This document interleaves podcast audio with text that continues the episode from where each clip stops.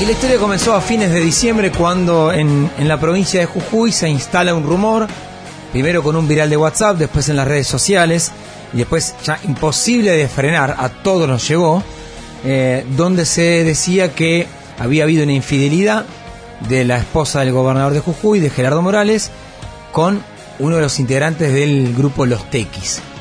A partir de ahí, hasta se llegó a decir en esos virales eh, y el chisme, obviamente, de todos lados en la provincia de Jujuy, el hijo de Morales no es el hijo y se tiene que hacer un ADN. Todo ese chismerío en el medio, sectores políticos aprovechando para perjudicar la imagen del gobernador, terminó en una denuncia del gobernador y en detenciones.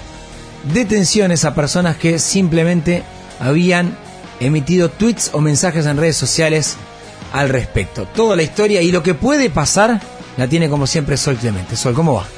Hola Ramón, sí, como vos decís, empezó en diciembre esto y creo yo, a opinión personal, pero es algo que estuve hablando con distintos periodistas de Jujuy, que si no hubiera llegado a los medios nacionales, todo esto hubiera seguido como si nada y hoy seguirían presos estos dos jóvenes.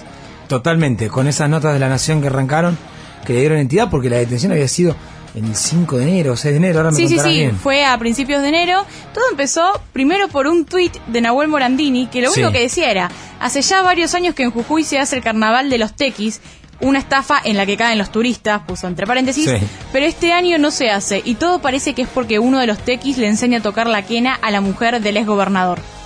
Obviamente, uno entiende que quizás no hay que decir esas cosas, pero me parece que de ahí a estar preso 53 días lo detuvieron 53 días por eso. Claro, uno esperaba, me acuerdo cuando hizo viral, era bueno, esto termina en una demanda del gobernador para esta persona, buscando daño, prejuicio y más. No una detención como es lo que pasó. Él y quién más. Y después está Roque Villegas, que lo que había hecho fue en Facebook compartir, o sea, no, no es que él publicó el video, sino que compartió un video que hablaba un poco sobre la infidelidad y se veía la foto de la hija de Morales que tiene dos años. Entonces directamente fueron y lo denunciaron a él. Pero en realidad el que hizo el video no se sabe quién es, porque hoy en día también pasa que en Twitter, en Facebook, eso es muy difícil cuando las cuentas no tienen nombre, no tienen fotos, saber quién realmente es el que hizo algo. Suele pasar que cuando es tan impactante el viral es alguna operación política de una consultora para un sector y eh, queda en ese en esa suerte de anonimato. Ahora, de, de lo que ustedes están escuchando del otro lado, que quizás dicen, bueno, bueno, puedes poner algo así de una persona y que no tengas una consecuencia estas dos personas estuvieron detenidas ¿cuántos días? 53 días los dos. Bien. Y todo empieza a salir a la luz porque eh, la mujer de Nahuel Morandini la verdad es que se empezó a mover un montón, empezó a contactarse con periodistas y después eh, Elizabeth Gómez Alcorta, la que era antes eh, ministra, sí, de la mujer de acá de, Nación, se metió en el tema y eso le dio un poco más de relevancia porque es alguien conocido, es alguien que tiene contactos. Tomó el caso y además ella había sido abogada de Milagro, Milagro Sala. También. ¿Y ella qué dice al respecto? ¿Por qué la detención? ¿Qué es lo que puede pasar? Yo hablé con ella, Bien. Me, me, contó un montón de cosas que todavía recién va a haber una audiencia pública la próxima semana para seguir con el tema, porque estas personas están en libertad, pero el juicio obviamente sigue, van a seguir eh, habiendo expedientes, van a seguir abriendo. Y lo que ella me plantea es que en Morales está hablando de un grupo delictivo para justificarse, según lo que me dice Gómez Alcorta, y que encima la incluyó a ella dentro de este grupo delictivo. Y yo le pregunté por eso, y esto me, me contaba Gómez Alcorta.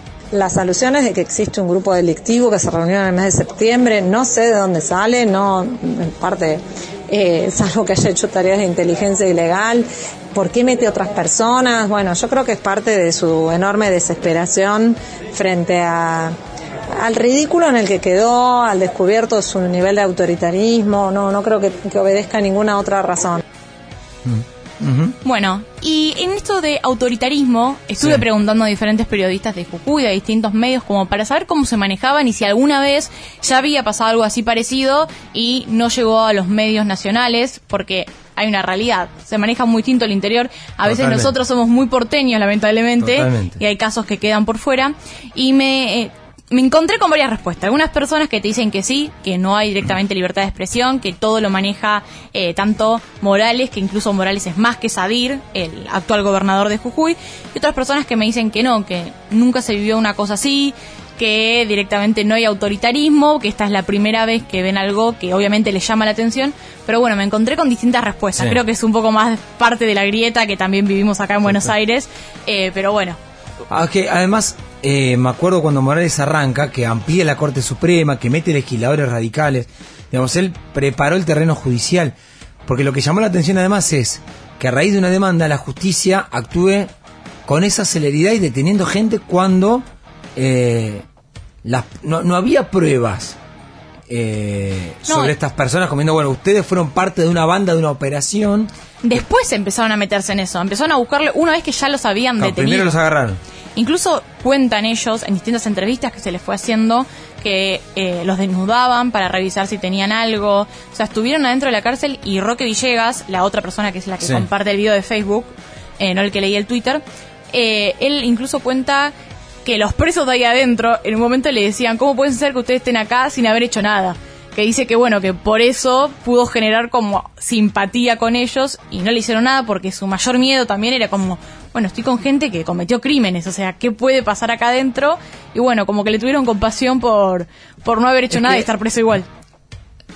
Además, la situación que queda es, eh, ojo con lo que escribís, que puede tener una consecuencia si vos te enfrentás con alguien que tenga muchísimo poder. Es cierto que a mí me generó el ruido de, bueno, pero lee otra vez el mensaje. Y yo acá no estoy justificando la detención, pero sí que eh, vos tenés que tener algún tipo de filtro, porque en algún momento tuitear no es gratis. Insisto, no justifico lo que pasó con una detención, pero sí que tranquilamente una demanda civil tenés que enfrentar. ¿Cómo fue el mensaje? Dice, hace ya varios años que en Jujuy se hace el carnaval de los tequis, una estafa en la que caen los turistas, pero este año no se hace. Y todo parece que es porque uno de los tequis le enseña a tocar la quena a la mujer del ex gobernador. Ese era el mensaje. Bueno, eso amerita una demanda civil, sí. Amerita una detención y una causa penal. Pueden enfrentar... 53 días presos. 53 días presos te metieron. Sí, y encima quien, el querellante en principio, es el Consejo Provincial de la Mujer e Igualdad de Género, eh, que es del Estado. Y esto pasó ah, acá en Radio con Voz, con Ernesto Tenenbaum, que está en el programa de la mañana, que habla con Carlos Adir, el actual gobernador de Jujuy. Y él no sabe muy bien para dónde ir, hace agua con lo que cuenta y escucha este audio. A ver. La justicia. A ver, eh, gobernador, eh, el Consejo de la Mujer, que pertenece a su gobierno, ¿no es querellante? No, pero más allá de que lo sea o no. No, no, no, no. Le, pregunté algo que se responde por sí o por. Discúlpeme, se responde por sí o por no. Más allá de lo que sea, después vemos. No, pero, eh, no, pero porque, perdón, pero yo aquí viene la pregunta si antes no, si lo que estamos hablando es, digamos, la, investigación que está haciendo la justicia. No, no, no, son los es, autores, lo que, no. Perdóneme, es lo que usted está hablando. Yo mm. le estoy preguntando por otra cosa. Claro. Hace mucho agua.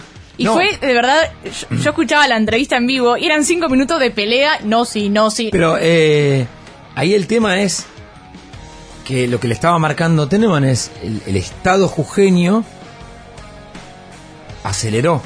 Total. A partir de ahí se viene esa investigación.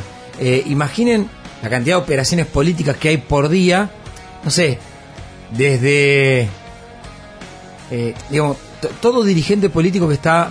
A ver, Vidal, me acuerdo, se comía muchas operaciones con.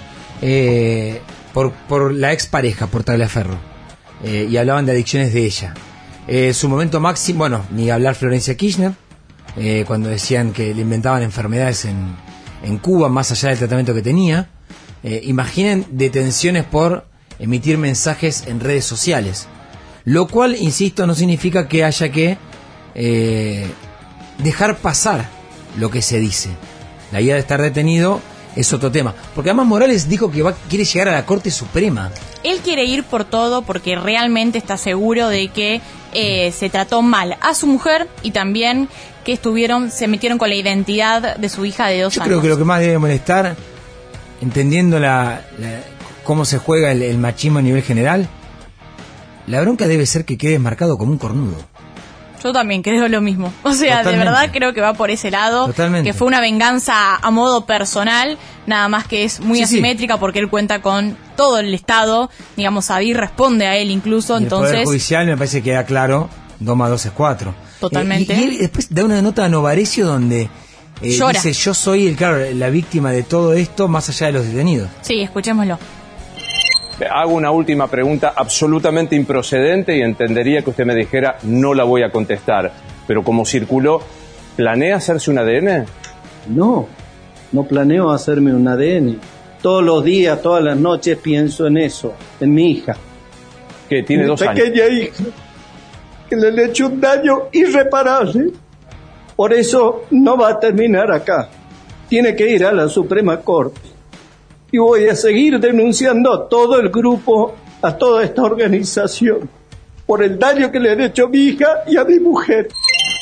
Bueno, entonces él habla de un, él habla de una organización, o sea, él habla de una operación política para destruirlo anímicamente, ¿no? Que eso es lo que responde Gómez Alcorta, que no, que supuestamente, según ella, no.